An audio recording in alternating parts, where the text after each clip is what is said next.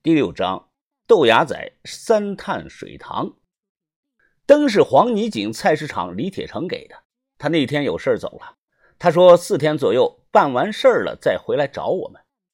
这种圆形的手电防水带绳，拉出来绳子就能当头灯带。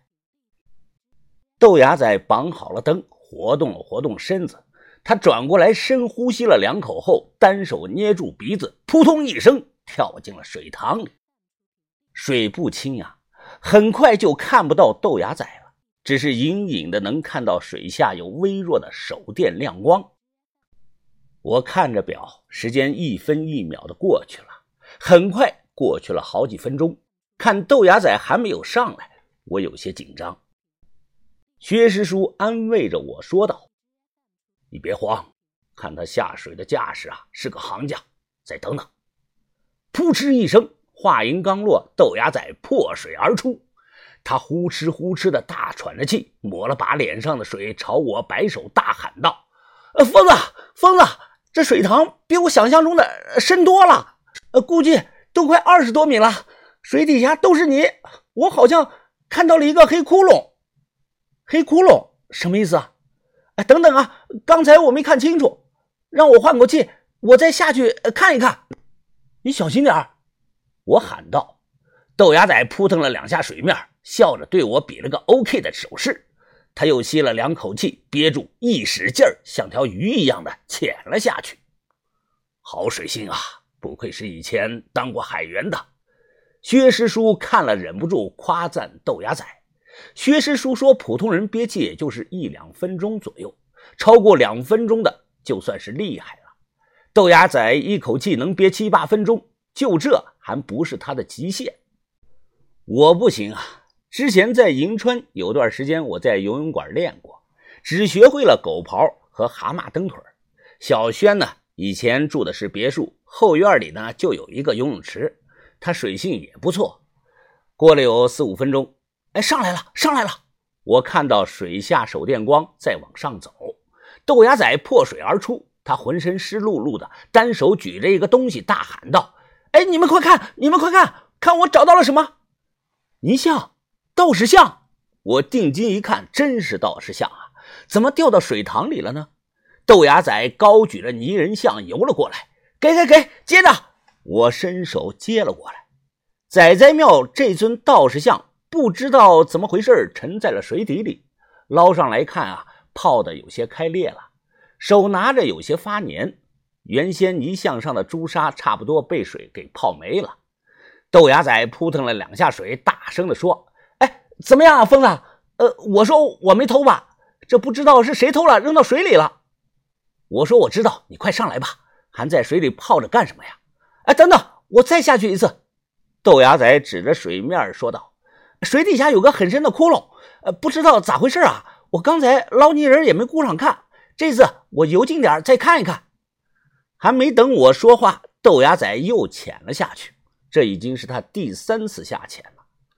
我擦了擦道士像，立在一边，紧张地注视着水面。这个时候刚好接近晚上十点钟。哎，怎么回事啊？这，你看，怎么那里又开始冒泡了？薛师叔突然皱着眉指着水面。我一看，真是啊，水塘中间咕噜咕噜的往上冒泡。而且冒泡冒的是越来越厉害，跟滚烫的水开了锅一样。我大喊了两声“豆芽仔”，没有回应。他这次下潜时间最长，我们在岸边等着。不光是我紧张，薛师叔他也有些紧张。呃，师师叔啊，你有没有感觉到有点头晕呢？好像还真有点感觉啊。薛师叔晃了晃脑袋。这种眩晕感觉来得很快，甚至可以说是非常的快呀。紧接着，我突然感觉到胸口发闷，身子一软，扑通一声掉进了水塘里。水很冷，我还有点意识，但想闭气却闭不了。薛师叔看我掉到水里了，伸手想来捞我，结果他也扑通一声掉到水里了。我一连喝了几大口水，双腿用不上劲儿，开始往下沉。在有意识的最后几秒钟，我隐约看到水下有只巨大的蛤蟆，穿着红裤衩朝我游了过来。醒醒，哎，醒醒，疯子！眼皮很沉呐，头也很疼。我慢慢的睁开眼，看到了几张熟悉的面孔。小轩握着我的手，一脸慌张的问道：“云峰，你感觉怎么样了？吓死人了！之前你的脸都快发紫了，头疼的厉害呀！”我挣扎着坐了起来，靠在了床上。想起之前那一幕，我忙问道：“薛薛师叔呢？”